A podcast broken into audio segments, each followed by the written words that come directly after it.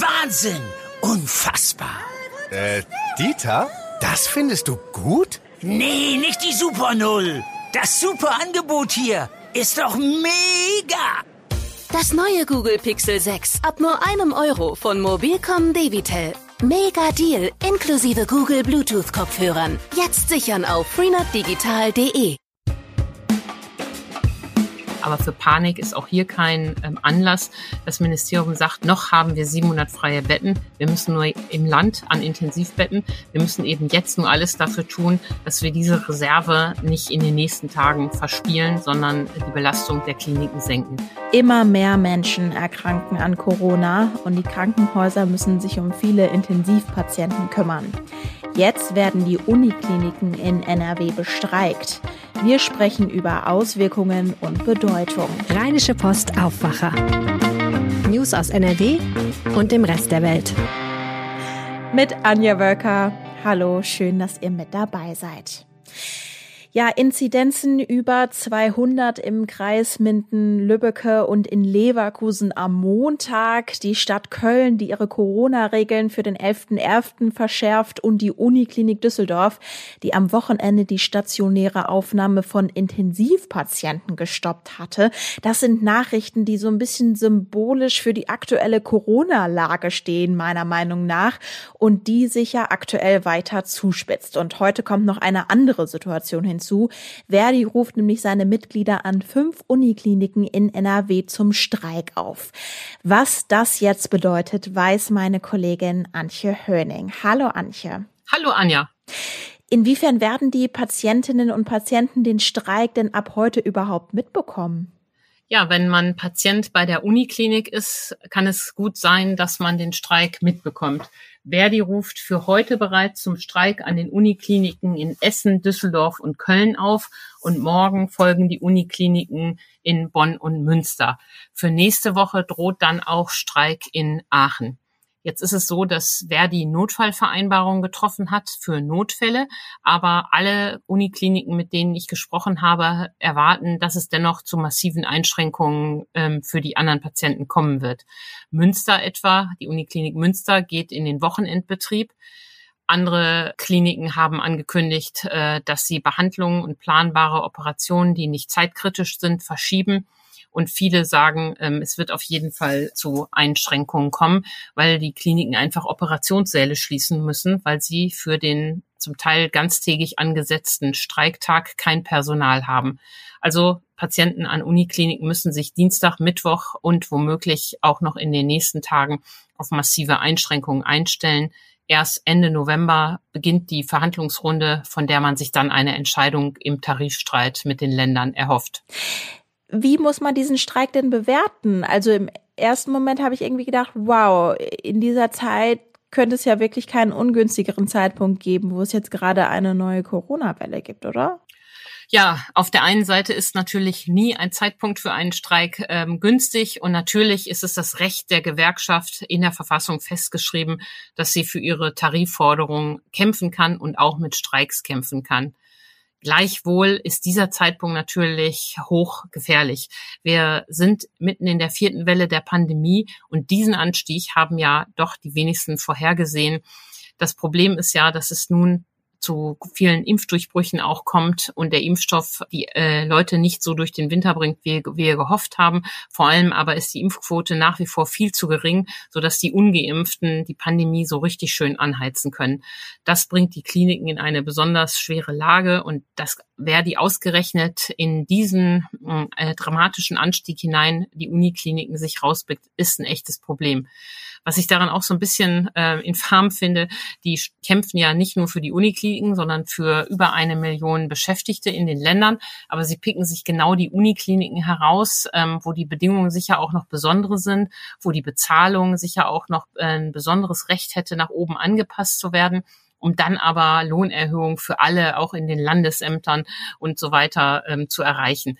Das mag man raffiniert finden. Ich finde es unverantwortlich und kann nur hoffen, dass Verdi es bei einem Tag Arbeitskampf tamtam lässt und dann schnell an den Verhandlungstisch geht. Die Arbeitgeber sind ja ohnehin am kürzeren Hebel und das wissen sie auch. Ich habe ja schon zu Beginn gesagt, die Uniklinik in Düsseldorf hatte am Wochenende vorübergehend keine Patienten mehr auf den Intensivstationen aufgenommen. Inwiefern gilt das denn für die anderen Unikliniken in NRW? Sind da alle Unikliniken am Limit? alle Unikliniken sind belastet, aber alle Unikliniken sind nicht so am Limit. Die Uniklinik Bonn etwa erklärte, dass sie noch Intensivpatienten aufnimmt und auch bei der Uniklinik Düsseldorf ist es so, dass sie gestern am Montag wieder meldete, dass äh, sie Kapazitäten hat. Nur am Sonntag, äh, Wochenende, mussten die sich eben abmelden, weil sie nicht genug Personal hatten. Auch hier ist nicht das Problem, dass es nicht genug Betten oder Beatmungsgeräte gibt, sondern der Personalmangel ist das Problem, dieses strukturelle Problem. Das kann immer wieder passieren in der Lage, in der wir jetzt sind ähm, auch in Essen und anderen Unikliniken meldet man, dass die Lage doch äh, sehr angespannt ist. Ähm, die Menschen müssen jetzt keine Panik kriegen. Die Krankenhäuser sind da sehr kreativ und äh, arbeiten gut zusammen und suchen noch freie Plätze. Aber ähm, der Aufwand wird immer größer und eine Belastung des Gesamtsystems nimmt zu. Und die Inzidenzen, die wir in den letzten Tagen gesehen haben, die haben sich ja in den Krankenhäusern noch gar nicht niedergeschlagen. Das dauert ja immer, aber es kommt mit einer gewissen Zeitverzögerung. Mhm. Du hast die ungeimpften und auch die Impfdurchbrüche schon erwähnt. Wenn wir uns jetzt anschauen, wer denn dann tatsächlich auf den Intensivstationen liegen, sind das genau diese zwei Gruppen oder wie, äh, ja, wie schlüsselt sich das auf? Ja, erstmal ist es ja so, dass im Winter die Krankenhäuser immer voller sind als zu anderen Jahreszeiten. Da kommen ähm, Lungenentzündungen, andere ähm, durch die Saison bedingte Erkrankungen ähm, hinzu. Und dann natürlich aber auch jetzt die ähm, Corona-Fälle. Das Land sagt, 80 Prozent der Menschen, die auf Intensivstationen liegen an Corona-Patienten, sind ungeimpft. Aber es gibt eben natürlich auch immer mehr äh, Fälle von äh, Geimpften. Der Chef des Apothekerverbands Nordrhein etwa sagt, ähm, dass die Hälfte der Infektionen mittlerweile auf Impfdurchbrüche zurückgeht, was ja dann bedeutet, dass wir da echt Tempo machen müssen. Aber auch hier, also wirklich Verschärfung der Lage, aber für Panik ist auch hier kein ähm, Anlass. Das Ministerium sagt, noch haben wir 700 freie Betten. Wir müssen nur im Land an Intensivbetten. Wir müssen eben jetzt nur alles dafür tun, dass wir diese Reserve nicht in den nächsten Tagen verspielen, sondern die Belastung der Kliniken senken. Die Kanzlerin selber hat sich ja auch geäußert, dass sie sehr ähm, besorgt sei. Also ich denke, da wird bald wieder ein Strauß von Maßnahmen kommen, die wir treffen müssen um das Gesundheitswesen vor einer Überlastung ähm, zu verschonen. Ja, und dazu ist ja gestern Abend auch bekannt geworden, dass die mögliche künftige Ampelkoalition auch zu kostenlosen Corona-Schnelltests zurückkehren will. Und äh, dazu soll es auch noch andere Maßnahmen geben, wie beispielsweise 3G am Arbeitsplatz. Genau, das ist sicher vernünftig. Es gab gute Gründe, warum man die Tests kostenpflichtig gemacht hat. Es war ja so eine Art ähm, pädagogischer Grund. Es sollte für die Ungeimpften alles ungemütlicher werden. Allerdings hat das ja wohl dazu geführt, dass ganz wenig nur noch getestet wurde und so dass die Zahlen, die wir jetzt sehen an Infektionszahlen, wahrscheinlich noch das wahre Geschehen weit unterzeichnen. Und wie immer in dieser Pandemie fallen dann auch viele Gewissheiten und dann muss man sagen, was im Sommer für die Tests richtig war, ist es jetzt nicht mehr. Also die Freigabe der Tests, die Kostenlosigkeit wieder einzuführen, ist dann vielleicht das probate Mittel, um wieder einen äh, wahren Blick auf das ähm, Infektionsgeschehen zu bekommen. Antje Höning, ganz herzlichen Dank dir für die Infos und das Gespräch. Herzlichen Dank. Ein Shetland-Pony, das tot auf einer Wiese in Hünxe liegt. Das Tier wurde halb aufgefressen, höchstwahrscheinlich von einem Wolf. Dieser Vorfall ist kein Einzelfall. In Hünxe wurden zuletzt drei Ponys gerissen. Und damit ist die Diskussion um Wolfsrisse am Niederrhein neu entflammt. Heute diskutiert der Umweltausschuss im Landtag darüber und Maximilian Plück, Leiter der Redaktion Landespolitik, kennt die Details. Hallo Max. Hallo, grüß dich, Anja. Was kann man denn von dieser Diskussion da heute erwarten? Also da wird es vor allem dann einerseits darum gehen, ähm, welche Schutzmaßnahmen das Land vorhält. Also es gibt ja äh, für Wolfsgebiete die Möglichkeit, dass man eben vom Land Förderung bekommt, beispielsweise für Elektrozäune. Äh, das wird da Thema sein. Das gilt nämlich nicht für alle. Beispielsweise ist derzeit ist in NRW noch so, dass man für äh, als als Tierhalter eines Ponys, der noch keinen Anspruch drauf hat, äh, dass, dass man äh, einen Elektrozaun oder einen Herdenhund vom Land finanziert bekommt.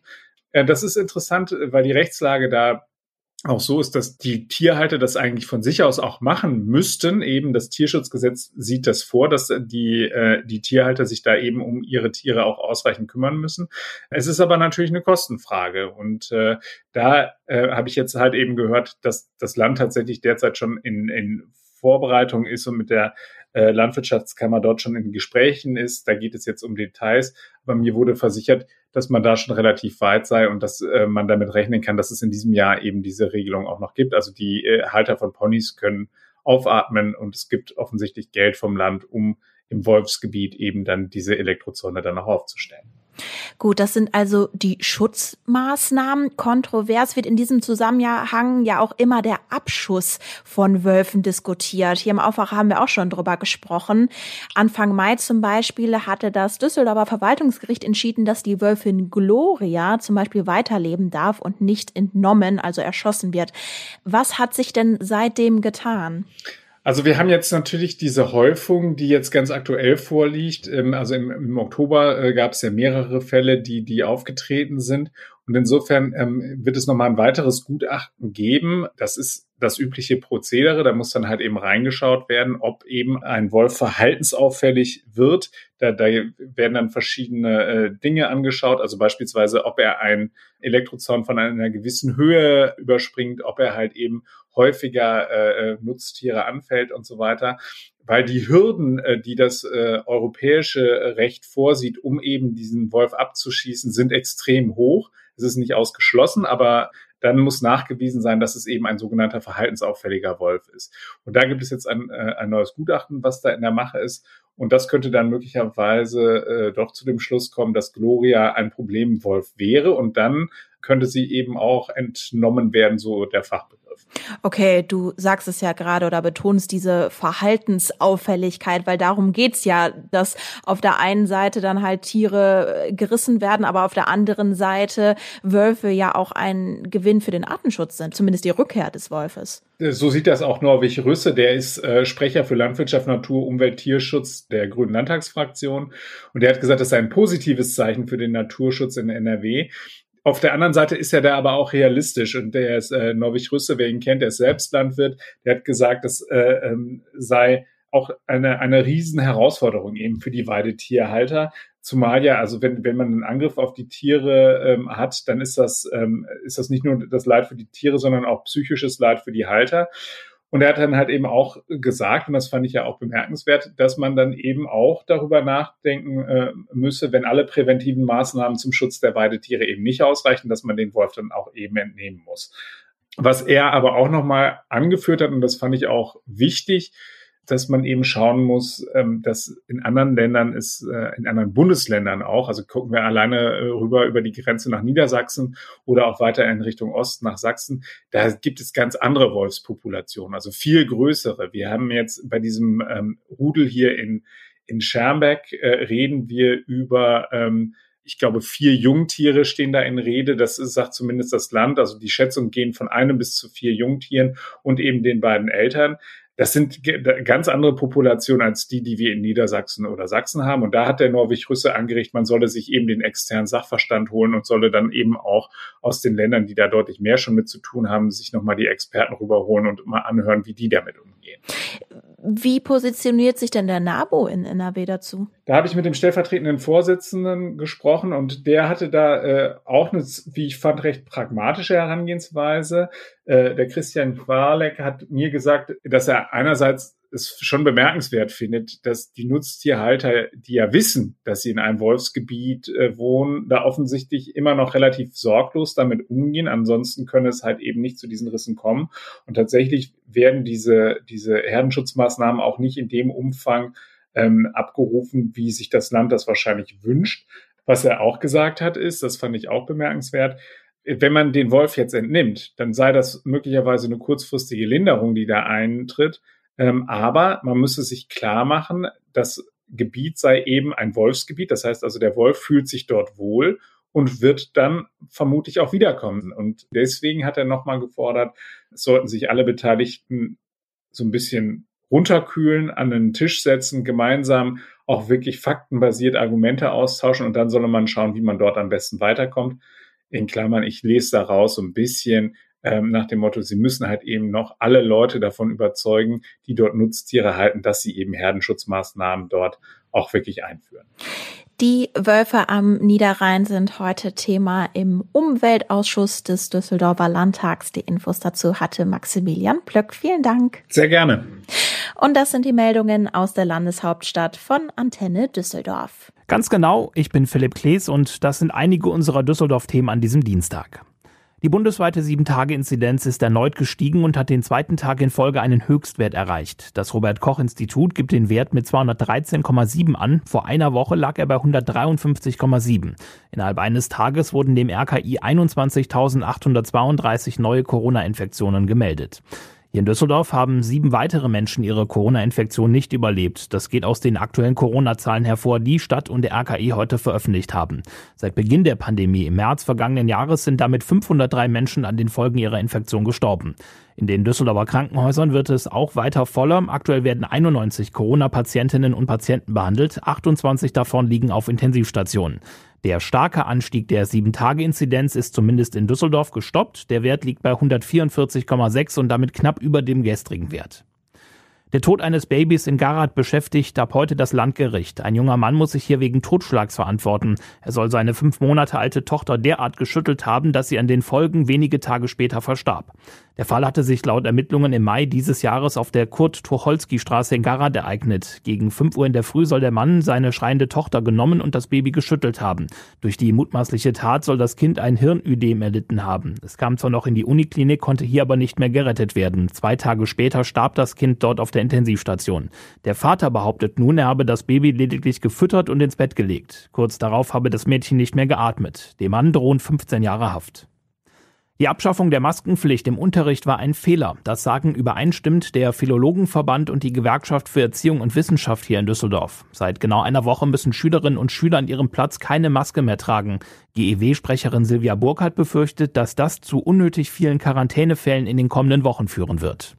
Es ist eine starke Verunsicherung wieder da. Und wir sind dafür, dass die Maskenpflicht angesichts der steigenden Infektionszahlen ja auch in Düsseldorf wieder eingeführt wird. Aber die Schüler sind teilweise durchaus von sich aus bereit, die Maske so wie gewohnt äh, aufzusetzen. Der Philologenverband hier in Düsseldorf fordert, diese Entscheidung wegen der steigenden Corona-Zahlen wieder zurückzunehmen. Ansonsten müssten wohl bald immer mehr Schülerinnen und Schüler wieder ins Homeschooling. Das sagt Verbandsvorsitzende Sabine Mistler. Wir fürchten, dass das Primat des Präsenzunterrichtes äh, hier nicht haltbar ist, weil natürlich auch jetzt die Quarantänen wieder erweitert werden, auch auf die Nachbarschülerinnen und Schüler, die eben leider nicht an Präsenzunterricht teilnehmen können und damit wieder zwangsläufig dann auch, auch wenn sie gesund sind, in die Distanz müssen. Auch wir haben bei unserer Recherche aus immer mehr Klassen gehört, dass viele Schülerinnen und Schüler weiter freiwillig Maske tragen. NRW-Schulministerin Gebauer hatte vergangene Woche das Ende der Pflicht als verantwortbaren Schritt angekündigt, um Kindern und Jugendlichen ein wichtiges Stück Normalität zurückzugeben.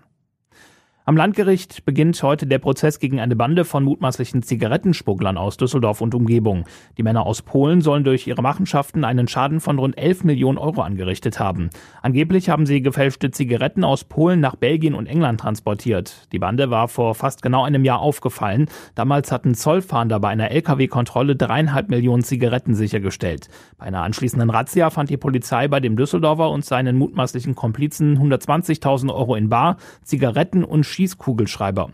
Die Ermittler gehen davon aus, dass die Bande regelmäßig große Mengen Zigaretten nach Belgien und Großbritannien geschmuggelt hat, weil dort die Ware mit hohem Gewinn verkauft werden konnte. So sollen die Männer sich ein Luxusleben finanziert haben. Jetzt noch eine Meldung in eigener Sache. Wir wollen den Düsseldorfer Aufwacher Podcast noch besser machen und wollen dazu eure Meinung hören. Gefallen euch die Düsseldorf Nachrichten nach den zwei großen NRW-Themen oder wollt ihr die Antenne Düsseldorf Nachrichten direkt am Anfang hören? Schreibt uns gerne eure Meinung an aufwacher.rp-online.de aufwacher.rp-online.de. Und das sind unsere Kurznachrichten. Bei welchen Projekten wurden Steuern in NRW verschwendet? Darüber informiert heute Vormittag der Bund der Steuerzahler. In Düsseldorf stellt er dafür das Schwarzbuch 2021-22 vor. In Deutschland wird heute den Ereignissen des 9. November 1918, 1938 und 1989 gedacht. Im Schloss Bellevue in Berlin zum Beispiel kommen unter anderem Bundespräsident Steinmeier, Bundeskanzlerin Merkel und Bundestagspräsidentin Baas zusammen. Der 9. November gilt als Schicksalstag in der deutschen Geschichte. Er markiert den Beginn der ersten deutschen Republik, der Pogromnacht und den Fall der Berliner Mauer. Das Wetter. Der Tag startet mit etwas Nebel, der sich später auflöst. Dann ist es heiter bis wolkig, es bleibt aber trocken bei maximal 13 Grad. Jetzt wünsche ich euch noch einen schönen Tag. Wir hören uns morgen wieder. Ciao. Mehr Nachrichten aus NRW gibt's jederzeit auf RP Online. rp-online.de